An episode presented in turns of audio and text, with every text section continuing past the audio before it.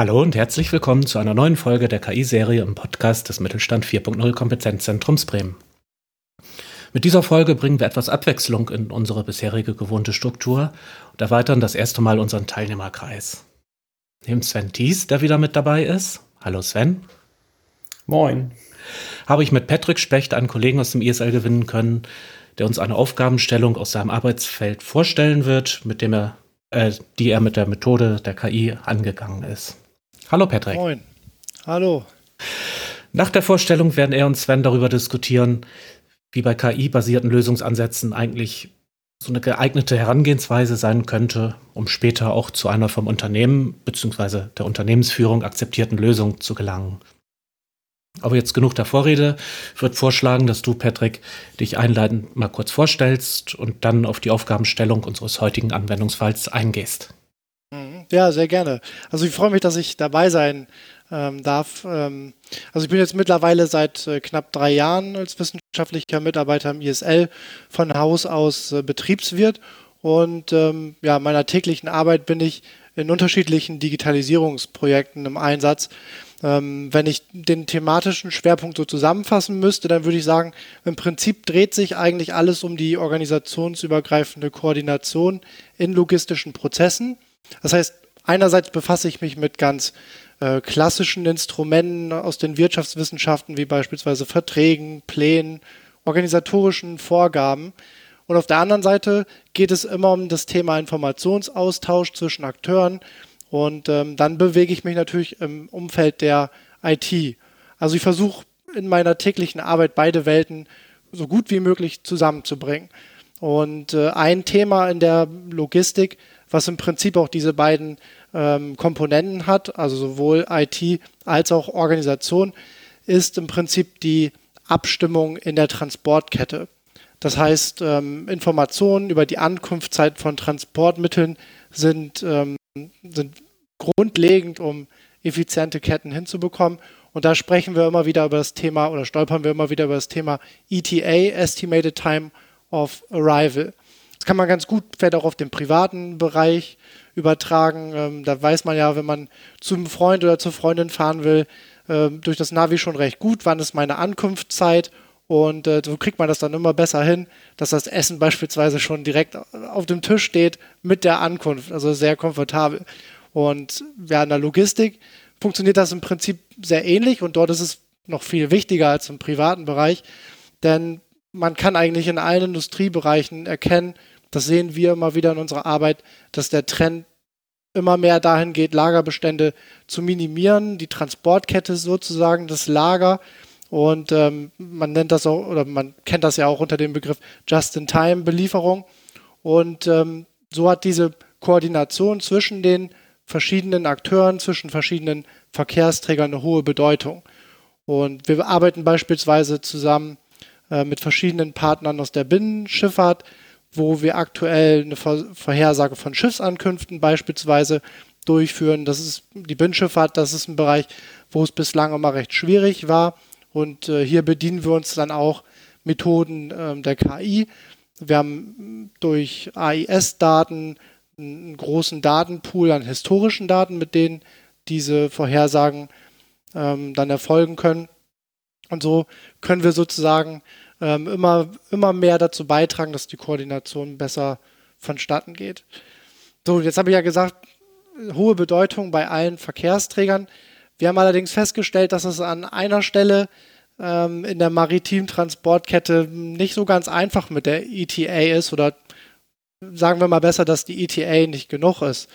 Denn ähm, im Containerverkehr, ähm, das kennt man aus, aus Bildern und aus dem Fernsehen, da, dort werden die Schiffe immer größer. Wir haben mittlerweile Fahrzeuge, die sind über 400 Meter lang, ähm, sodass das dann äh, gut mal sein kann, dass über 10.000 Boxen äh, im Hafen äh, geladen und entladen werden müssen. Und so haben wir von ganz vielen Akteuren aus der Praxis immer wieder mitbekommen, okay, gut, ich weiß ganz genau, wann dieses Schiff im Hafen ankommt ähm, und ich möchte meine Importcontainer aus dem Hafen kriegen ich weiß aber nicht, wann das der Fall sein wird. Diese großen Schiffe werden ähm, über mehrere Tage entladen und ähm, somit ist nicht mehr die Ankunft des Verkehrs mittels die Information, die für die Planung wichtig ist, sondern im Prinzip, wann ist mein Container zur Abholung verfügbar. Das heißt, wir haben sozusagen den Hafen als Blackbox und ähm, genau, das ist sozusagen das Thema, ähm, um das wir uns in einem Projekt ähm, gekümmert haben. Und wir sprechen dann nicht mehr von der ETA, sondern von der ETAV, Estimated Time of Availability. Äh, sehr cool. Ja, vielen Dank für die Einführung der Problemstellung. Und das ist ja eine super hochrelevante Problemstellung. Und ähm, wir behandeln hier ja die KI-Use-Cases, die relevant sind auch für die Praxis. Und das hat auf der einen Seite natürlich eine hohe Relevanz für die Praxis, gerade für die gesamte Logistik. Auf der anderen Seite lässt sich diese Problemstellung ja relativ gut ähm, mit KI angehen. Und das habt ihr auch gemacht. Ähm, kannst du uns mal ähm, so ein bisschen durch den Prozess führen, wie ihr denn jetzt eigentlich daran gegangen seid, um äh, KI und Machine Learning einzusetzen, um diese Problemstellung anzugehen? Ja, klar, gerne. Also fällt äh, kurz vorab, häufig, ähm, wenn man mit den Akteuren aus der Praxis spricht, dann ähm, ja, wird immer schnell gesagt, ja, man setzt da eine KI drauf und dann ist das Problem gelöst. Also man hat eine sehr, wie soll ich sagen, eine sehr unspezifische Vorstellung, was KI überhaupt ist, ähm, was auch eine sehr unterschiedliche Begriffsauslegung wir sind erstmal so vorgegangen, wir haben erstmal gar nicht von KI gesprochen. Wir haben erstmal uns auf das Problem fokussiert, haben geguckt, äh, welche Prozesse sind relevant und haben auch geschaut, welche Daten können wir nutzen, um unser Problem auch zu quantifizieren. In unserem Fall war es so, dass wir ähm, Daten von einem Terminalbetreiber analysiert haben und wir wollten erstmal schauen, was bedeutet überhaupt diese Unsicherheit äh, auf der Zeitachse? Wir haben uns also angeschaut, wie lange äh, liegen beispielsweise Schiffe ähm, an, an den Kajen. Denn man muss sich das so vorstellen, wenn ich jetzt ein äh, 400-Meter-Schiff habe und das mehrere Tage entlädt, dann kann ich Glück haben. Mein Container ist der erste, der von Bord geht. Ich kann aber auch Pech haben. Mein Container ist der Container, der ganz am Ende nach drei Tagen ähm, vom Bord geht. Und noch viel schlimmer, ich weiß nicht mal, wie lang ist überhaupt dieses Fenster. Und ähm, dann habe ich natürlich noch andere Einflussfaktoren, die im Terminal, ähm, die ich im Terminal finde, beispielsweise den Zollprozess. Es kann sein, dass der Zoll einen Container anschauen möchte, ähm, dass er eine, eine Röntgenbeschau beispielsweise durchführt. Ähm, es kann sein, dass ähm, die Reederei-Freigabe noch nicht erfolgt ist. Also wir haben erstmal versucht, dieses große Problem in, in kleinere Teilprobleme zu, zu stückeln. Und dann, und jetzt geht es so ein bisschen ähm, in die Richtung KI, haben wir uns einen ähm, speziellen Fall äh, angeguckt. Also wir haben gemerkt, gerade dieser Entladeprozess am Schiff, der ist eigentlich, äh, also der bringt den größten Unsicherheitsfaktor ähm, in diesen ganzen Prozess hinein. Und ähm, erstmal unabhängig jetzt von KI, kann man sich natürlich denken, wie wäre es denn, wenn das Terminal einfach die Information, die Planungsinformation, äh, wann wird ein bestimmter Container gelöscht, einfach mit den anderen Akteuren der Transportkette teilt und dann ist das Problem gelöst. Und da haben wir dann festgestellt in unseren Gesprächen, naja, so einfach ist das nicht. Äh, das Terminal selber weiß auch immer erst recht kurzfristig, wann wird ein Container, äh, Quatsch, wann, wann wird ähm, äh, wird quasi oder welcher Container soll entladen und beladen werden ähm, und somit findet die Planung erst recht kurzfristig statt. Und äh, hier haben wir uns dann erstmal überlegt, okay, vielleicht können wir mit unseren historischen Daten ähm, ein Modell entwickeln, mit der wir erstmal diese, dieses Entladefenster in irgendeiner Art und Weise quantifizieren können. Und hier haben wir dann einen ich sag mal, einen kleinen Prototypen, einen Demonstrator ähm, auf recht einfache Weise ähm, hergestellt, haben unsere historischen Daten genommen, haben geschaut, wie können wir beispielsweise noch Wettereinflüsse mit modellieren, wie können wir die unterschiedlichen ähm, Schiffseigenschaften mit äh, integrieren und äh, haben dann eigentlich mit wenigen Schritten schon äh, recht passable Ergebnisse bekommen. Und das war im Prinzip so unser Schritt. Und dann geht es natürlich darum, ähm, das Management von diesen, ähm, ja, von diesen ersten Ergebnissen zu überzeugen. Und da muss man auch im Hinterkopf haben, dieser Prototyp, der hat überhaupt nicht den äh, Anspruch, dass das jetzt schon die perfekten Ergebnisse sind. Ähm, es gibt mit Sicherheit noch ganz viele Einflussfaktoren, wo, für die, wo wir die Daten einfach, die Datengrundlage einfach nicht hatten. Ähm, aber das ist sozusagen erstmal der erste Schritt, quasi diese Übersetzung, Problem, wie kann ich es mit KI lösen und dann sozusagen ähm, die, die, den Support beim Management einholen. Das ist ja schon eine sehr, sehr ähm, umfassende Journey, sage ich jetzt mal, die du da gerade skizziert hast. Und du hast ähm, sehr, sehr viele extrem wichtige Punkte angesprochen, die wir in der Praxis auch immer wieder sehen und die auch an vielen Punkten äh, immer wieder zu Frustration beziehungsweise von zu Fehlschlägen von äh, genau solchen KI-Projekten in der Praxis führen.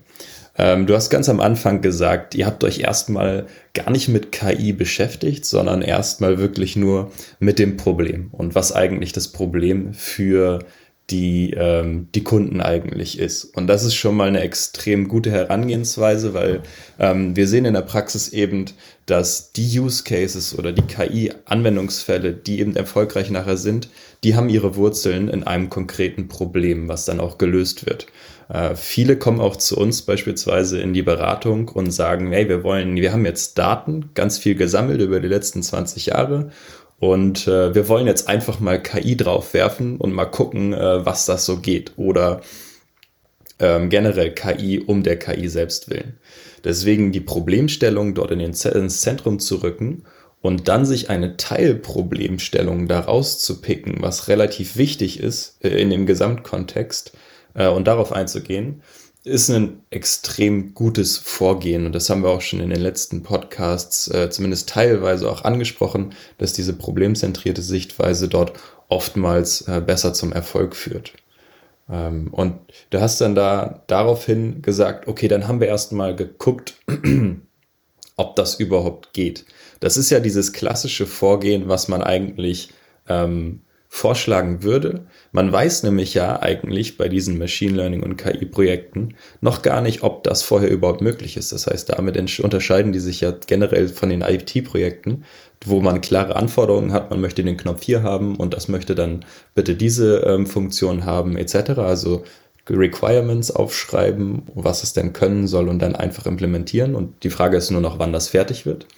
Bei KI-Projekten haben wir grundsätzlich den äh, die Unsicherheit, dass wir gar nicht wissen, ob das geht. Und das habt ihr halt eindrucksvoll gezeigt, äh, indem ihr halt erstmal diese Machbarkeitsstudie äh, mit diesem Teilproblem umgesetzt habt, um zu zeigen, ob es überhaupt eine Vorhersagekraft gibt, um diesen ETAV äh, vorherzusagen. Äh, dementsprechend ein, ein grundsätzlich super Vorgehen, was ihr da an den Tag gelegt habt. Ähm, und dann auch letztendlich etwas, gebaut habe, was dem Management gezeigt werden kann. Weil das ist natürlich die, äh, sind natürlich letztendlich die Entscheidungsträger und die müssen irgendetwas Greifbares haben. Das haben wir auch immer wieder öfter festgestellt, ähm, dass das der Fall sein muss, damit äh, dieses Projekt äh, weitergeht. Also selbst wenn die Machbarkeit gezeigt wird, ähm, braucht man irgendetwas Handfestes, um zu zeigen, äh, das funktioniert so und so. Und das ist jetzt keine große Magic, die da passiert, sondern das ist lediglich Datenanalyse und Problemstellung verstehen und dementsprechend Methoden darauf anwenden, um diese Problemstellung zu lösen. Ich möchte jetzt nochmal auf ähm, darauf eingehen, was jetzt die Machbarkeitsstudie bei euch jetzt im, ähm, im etwas tieferen Flughöhe, äh, wie die aussah. Nämlich, Du hast gesagt, ihr habt euch dann auch erstmal das Teilproblem angeschaut und dann äh, geschaut, äh, was die Daten so hergeben, beziehungsweise die Daten analysiert. Was für Daten braucht ihr denn da eigentlich, um genau diese Machbarkeitsstudie einmal durchzuführen und zu schauen, ob da überhaupt ähm, das vorhergesagt werden kann, dieser ETAV? Weil das ist ja grundsätzlich ein Problem, was jetzt noch nicht so wirklich viel beackert wurde in, letzten, äh, in den letzten Jahren oder Jahrzehnten. Ähm, kannst du da noch mal ein bisschen darauf eingehen und wie ihr das ganz genau dann äh, analysiert habt? Mhm. Ja, klar, gerne. Ähm, also für so das Thema Machbarkeit haben wir erstmal unter verschiedenen Gesichtspunkten uns angeschaut. Das eine Thema ist ähm, die, sagen wir, die Business Case Seite oder die, mm, Monetarisierungsseite. Wenn man so, eine, so einen Datenservice ähm, entwickelt, dann steht als Industriepartner im Hinterkopf natürlich immer ähm, die Zielsetzung, es soll einen Benefit für mich im Business haben. Ähm, wir haben uns also erstmal angeschaut oder haben mit Akteuren gesprochen, die im Prinzip diese Information später nutzen werden. Braucht ihr sowas überhaupt? Wenn ja, in welcher Qualität beispielsweise? Würdet ihr dafür bezahlen? Ähm, wir haben geschaut, welche, ähm, ja, welche Partner haben überhaupt die richtigen Kanäle, um diese Akteure ähm, mit diesen Daten zu versorgen. Dann haben wir uns natürlich die technische Komponente angeschaut. Das heißt, ähm, welche Daten sind notwendig? Ähm, auch dieser, dieser Prototyp ist in dem äh, Feld sozusagen ähm, dann entstanden. Und man muss dazu sagen, diese, diese Machbarkeitsstudie, die fand in einem Rahmen statt, wo keiner der beteiligten Akteure, die später diese Anwendung ähm, betreiben können, ähm, mit beteiligt waren. Wir sind sozusagen von außen an das Problem ähm, rangegangen als neutrale Instanz. Und wir hatten dementsprechend auch keine, ähm, ich sag mal, betrieblichen Daten, keine ähm, operativen Plandaten beispielsweise, sondern ähm, haben da die Daten, also das, was wir später in einer operativen Anwendung an, an Daten bräuchten, ähm, eher Theorie geleitet, beziehungsweise ähm, durch Prozessanalysen und so weiter geleitet, ähm, haben wir uns so eine, so eine Datenmap erstellt, haben geschaut, welche, die, welche der Akteure, der beteiligten Akteure hat welche ähm, ja, Daten ähm, in seinem Bestand. Naja, und ähm, ich hatte ja schon von Teilproblemen gesprochen, wenn es jetzt sozusagen weitergeht, ähm, dann ist es klar, um jedes dieser Teilprobleme lösen zu können, brauchen wir auf der einen Seite einen, Termin einen Terminal-Betreiber, der ähm, ja, über die operativen Daten im Umschlag verfügt. Auf der anderen Seite brauchen wir einen Teilnehmer, der ähm, diesen Bereich der administrativen Abwicklung, das heißt zum Beispiel die Zollprozesse, die Freigabe durch den Räder, ähm, der das alles managt. Und da kommen klassischerweise die ähm, Port Community Systemanbieter ähm, in Frage. Das heißt, in dem nächsten Schritt müsste man im Prinzip ähm, diese beiden Akteure zusammenbringen ähm, und ähm, die natürlich auch von der Notwendigkeit oder von dem Nutzen einer solchen Anwendung überzeugen. Und genau, da befinden wir uns jetzt gerade in den Gesprächen und äh, wir haben diese Akteure natürlich in unseren, ähm, in unseren Interviews natürlich schon frühzeitig äh, involviert. Also so ganz von außen ähm, sind wir als ähm, Institut, was, äh, was sich seit Jahren mit den Terminal-Prozessen ähm, und auch mit den IT-Prozessen in der maritimen Logistik ähm, auseinandersetzt, nicht. Ähm, aber für den nächsten Schritt brauchen wir wirklich die, diejenigen, die dieses Produkt später in den Markt ähm, bringen, um dann nicht mehr auf der Machbarkeitsebene ähm, weiterzuarbeiten, aber schon noch auf einer recht experimentellen Ebene, denn ähm, wie du schon gerade gesagt hast, das ist ein recht ähm, neuartiger Ansatz, der so in der Praxis noch nicht angewendet wird. Hm.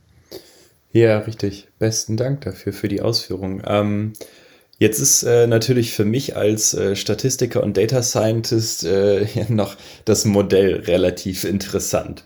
Ähm, wenn ihr jetzt in der Machbarkeitsstudie festgestellt habt, dass das geht, den äh, ETAV zu predikten, ähm, was sind denn die größten Einflussfaktoren darauf? Kannst du dazu ein paar Worte sagen? Mhm. Also jetzt in der Machbarkeitsstudie, der Prototyp hat sich vor allem ähm, jetzt um das Thema Entladeprozess ähm, gekümmert. Ähm, da sind die größten Einflussfaktoren ganz klar ähm, die, die Schiffsgröße ähm, oder beziehungsweise die Schiff, Schiffsabmaße ähm, als solches, nicht nur die Länge, sondern auch die Breite beispielsweise, auch wie, wie viele Ebenen wird auf einem Schiff gestapelt. Man muss sich das so vorstellen, am, am Terminal äh, Zeit ist Geld, wie in jeder ähm, Industrie, aber hier besonders. Ein Schiff wird nur so lange am Kai liegen, wie es auch wirklich bearbeitet werden muss. Das heißt, ähm, hier haben wir schon, ähm, schon die Annahme, dass die Produktivität ähm, so hoch wie möglich ist. Und dementsprechend ähm, ist da die, die, sind da die Schiffsabmaße wichtig. Äh, was auch noch wichtig ist, ähm, sind beispielsweise die Liniendienste. Die haben wir jetzt nicht berücksichtigt, aber äh, da sind wir uns sehr sicher, dass äh, die auch einen recht hohen Einfluss haben werden, weil ähm, beispielsweise ähm, ein Schiff, was, in, was den ersten Import-Call ähm, in einem europäischen Hafen beispielsweise haben wird, vermutlich mehr entladen wird ähm, als ein ähm, Schiff, was gerade auf einem Export-Loop ähm, ist. Da werden wahrscheinlich nicht viele Boxen runtergehen. Also da wissen wir schon recht äh, gut, auch aus unseren Gesprächen, das müssten wir eigentlich mit berücksichtigen. Hier war unsere Datenlage einfach nicht so gut. Ähm, in anderen Teilbereichen wissen wir beispielsweise, dass ähm, das Thema Zoll, also die Information, ob äh, eine Zollbeschau ähm, ja, notwendig ist, beziehungsweise angefordert wurde, ähm, dass diese Information mit verfügbar sein muss. Wir müssen auch wissen, ähm, wie lange dauern diese Beschauen. Das können wir aus historischen ähm, Daten aus dem Terminal recht gut ähm, ja, zurückverfolgen, zumindest wenn es um äh, wenn es nicht um Vollbeschauen geht. Das heißt, die Container werden händisch ausgepackt. Ähm, dann, dann brauchen wir auf jeden Fall historische Bewegungsdaten im Terminal.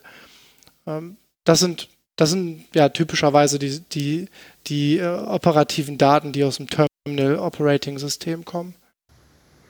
Sehr cool, mega interessant. Äh, da würde ich auch ganz gerne noch mal näher drauf eingehen, aber für diesen Podcast äh, werden wir das, glaube ich, auf diesem Level belassen. Ähm, worauf ich gerne nochmal eingehen wollen würde, ist, also das, was wir auch im ähm, tagtäglichen Geschäft sehen, ist, dass äh, das Ganze auch beim Proof of Concept beziehungsweise generell KI-Use-Cases ja ein extrem exploratives ähm, Projekt ist. Das heißt, du hast da relativ viele Unsicherheiten, das habe ich vorhin schon erwähnt. Äh, bedeutet also auch, du ähm, hast vorher eigentlich nicht so großartig Ahnung, was für Probleme denn da auf dich zukommen könnten und woran es denn letztendlich haken könnte. Kannst du nochmal ein, zwei Sätze dazu sagen, was jetzt für euch äh, die größte Hürde war, die ihr nehmen musstet im Rahmen dieses Proof of Concept, das ihr den erstellt habt? Mm, ja, also auf der einen Seite ähm, aus der Konstellation heraus, dass wir jetzt nicht ähm, ja, operativ an den Prozessen beteiligt sind, ähm, schon das, allein das Thema ja, Daten überhaupt bekommen, ähm, operative Daten generell, selbst wenn man ähm, direkt mit, mit einem Terminal beispielsweise zusammenarbeitet, ist immer recht ähm, kritisch, kritisch äh, daran zu kommen. Also einmal von der Seite, von der methodischen Seite ähm, muss man einfach sagen, also ich persönlich hatte bislang ähm, noch gar nicht so viele ähm, Kontakte mit dem Bereich äh, KI bzw. Machine Learning ähm, von daher war es schon so, dass da ein gewisser Lernprozess mit dabei sein musste.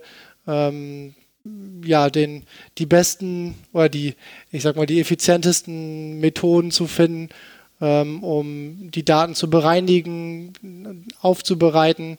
Ähm, und ähm, ja, also das äh, an der Stelle war zumindest für mich ähm, die methodische Herangehensweise erstmal neu und ähm, ist aber auf der anderen Seite vielleicht auch ganz inspirierend für andere. Ich hatte ja eingangs, glaube ich, gesagt, ich bin Betriebswirt ähm, von Haus aus ähm, und jetzt gar nicht ähm, direkt im, im, Coding oder in der Statistik zu Hause.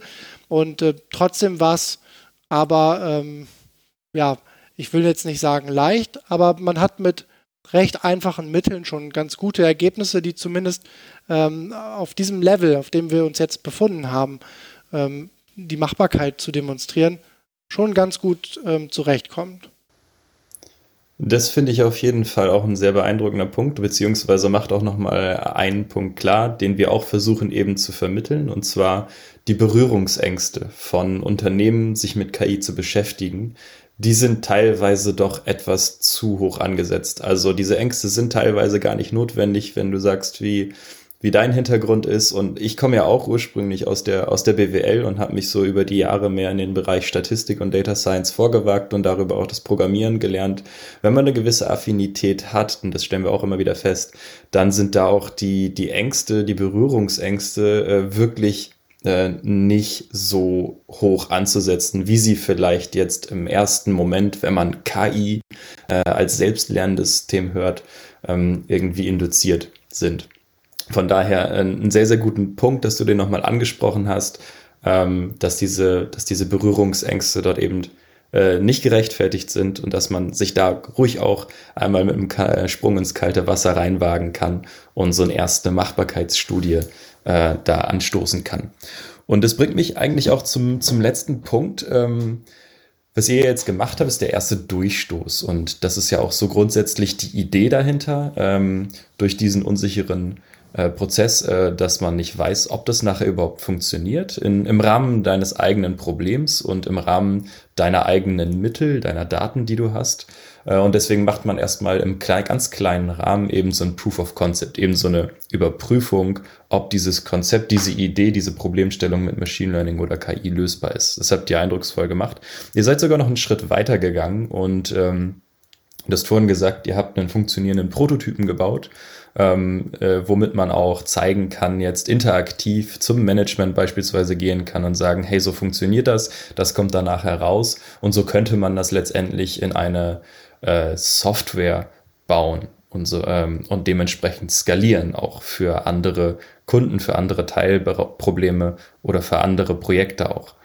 Ähm, der normale, das heißt, ihr seid ja schon von, also für uns dieser Prozess wäre wirklich ganz klein anfangen mit einem Proof of Concept und dann diesen Proof of Concept, wenn der sagt, das ist machbar, dann einen kleinen Prototypen zu bauen, womit man auch sagen kann, hier, ähm, das funktioniert, es würde eben so funktionieren und dann diesen Prototypen eben in einer dritten Ausbaustufe die Industrialisierung, also das wirklich in die Produktion nehmen, diese Software, diese KI-Software, ähm, das wäre so der letzte Schritt, den man machen muss. Das sind natürlich dann äh, viele Themen, die vorher nicht berücksichtigt wurden, mit wie stabil ist die Software, wie läuft sie, sie muss immer erreichbar sein. Die Modelle müssen auch darauf reagieren, wenn sich irgendwelche Umstände ändern natürlich, also wenn sich die Umgebung ändert, wenn sich die Daten ändern, das muss alles überwacht werden etc.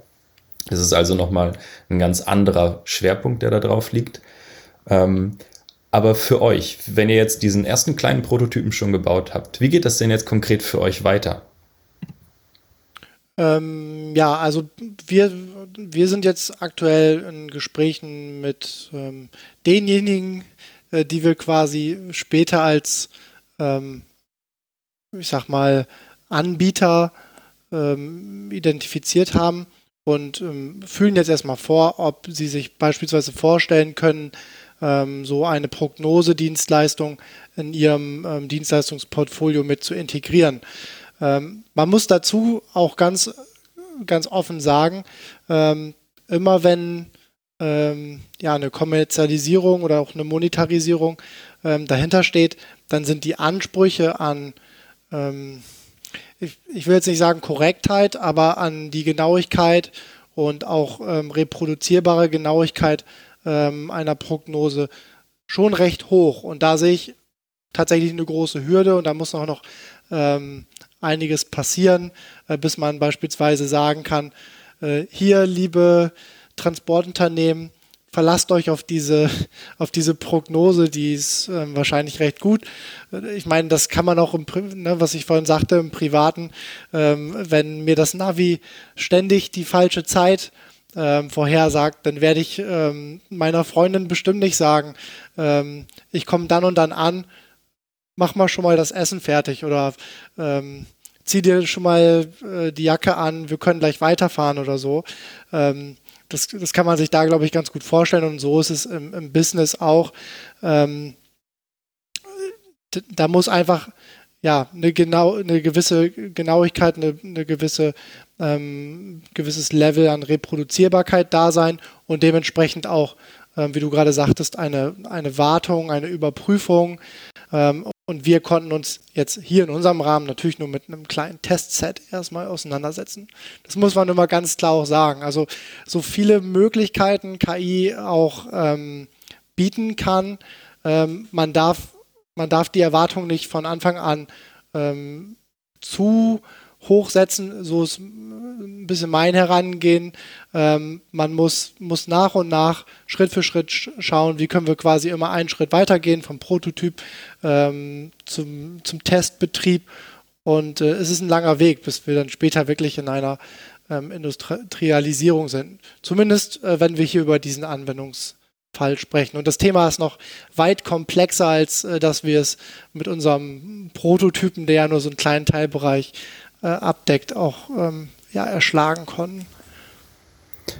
Ja, das äh, würde ich zu 100 Prozent äh, unterschreiben, was du sagst. Äh, das Herangehen dort, die inkrementellen Schritte, die man dort zu gehen hat, die sind doch sehr, sehr wichtig und dass das alles nacheinander erfolgt und die Erwartungshaltung dabei entsprechend auch immer im Fokus gehalten wird. Ich fand es super spannend, mich mit dir auszutauschen. Äh, vielen Dank erstmal für die Einblicke, die du jetzt gegeben hast in diesen gesamten Prozess. Und äh, ich hoffe, das hat auch für die Zuhörer sehr viel nochmal Einblick gegeben, äh, jetzt von jemandem, der ohne wirklich ganz, ganz tief auch in dieser Materie drin zu stecken, einmal den Sprung gewagt hat ins kalte Wasser und einmal so ein Proof of Concept angefertigt hat, ähm, für auch so ein sehr, sehr komplexes Thema. Ähm, also nochmal vielen Dank, Patrick, an dich. Ähm, und äh, ich hoffe, wir, wir können darauf aufbauen. Ähm, ich finde das Thema super spannend, so dass wir da vielleicht nochmal äh, eine Deep Dive Session oder sowas draus machen können. Ja, hätte ich äh, auf jeden Fall Lust zu. Mhm. Ja, ich danke euch beiden für diese interessanten Schilderungen und Einsichten. Ähm, ich persönlich fand es sehr interessant und, und wichtig, ähm, dass man die Akzeptanz der Vorgehensweise im Unternehmen, also so wie ihr es hervorgehoben habt, wie wichtig das ist, dass man eben äh, die Entscheidungsträger dort einbindet und auch hinter sich wissen muss, weil sonst ist natürlich vieles, was man da so äh, vor sich hin köchelt, findet vielleicht dann keinen Abnehmer. Mich ganz persönlich würde natürlich interessieren, das setzt ein bisschen auf das auf, was du eben gesagt hast, Sven, ähm, mich würde interessieren, wie man sich jetzt so persönlich der KI-Thematik nähert als vielleicht betroffener Mitarbeiter, wenn man eben vor einer Aufgabenstellung steht, die mit KI-Methoden gelöst werden soll, man selber aber wirklich da noch keine Erfahrung hat. Also so ein bisschen äh, aus der Situation heraus, in der Patrick dann ja auch war. Aber ich stimme zu, also hierfür lohnt sich sicherlich eine eigene Folge, in der wir uns vielleicht mal drum kümmern oder unterhalten können, wie man denn mit dieser Herausforderung umgeht und wie man sie angehen kann. Im Rahmen dieser Podcast-Serie wollen wir ja nun auch bewusst konkrete Anwendungsfälle aufgreifen und beschreiben und wie sie praktisch umgesetzt wurden. Das, äh, denke ich mal, ist auch jetzt hier an diesem Beispiel klar geworden. Wir wollen auch bewusst nicht tiefer ins Detail gehen oder gar in der Theorie verlieren, weil das den Rahmen unseres Ansatzes so ein bisschen sprengen würde. Ich denke aber doch, dass es sich gerade anhand des eben beschriebenen Beispiels doch lohnen würde, nochmal zu zeigen, und dann in der Tiefe, wie solch ein Proof of Concept tatsächlich praktisch dann umgesetzt wird. Das denke ich mal rein akustisch, so im Rahmen eines Podcasts, nicht anschaulich rüberzubringen, so im wahrsten Sinne des Wortes, nicht anschaulich. Ähm, von daher ist es bestimmt denkbar, ähm, dass wir so eine erweiterte Folge dann vielleicht mal als Webcast erstellen. Also das wäre ja dann quasi so ein Podcast mit Bild. Und wir können uns auch vorstellen und denken darüber nach, so bei entsprechender Resonanz, äh, solche Themen auch in Form eines Webinars, also dann mit interaktiven Anteilen anzubieten. Von daher sind wir auch ein Stück weit äh, darauf angewiesen, auf Ihre Rückmeldungen. Lob, Kritik und Wünsche sind jederzeit willkommen. Mir bleibt jetzt noch, mich bei Patrick und Sven nochmal herzlich zu bedanken Danke euch beiden. Schön, dass ihr da wart und so viel Einsichten uns vermittelt habt. Gerne. Sehr gerne.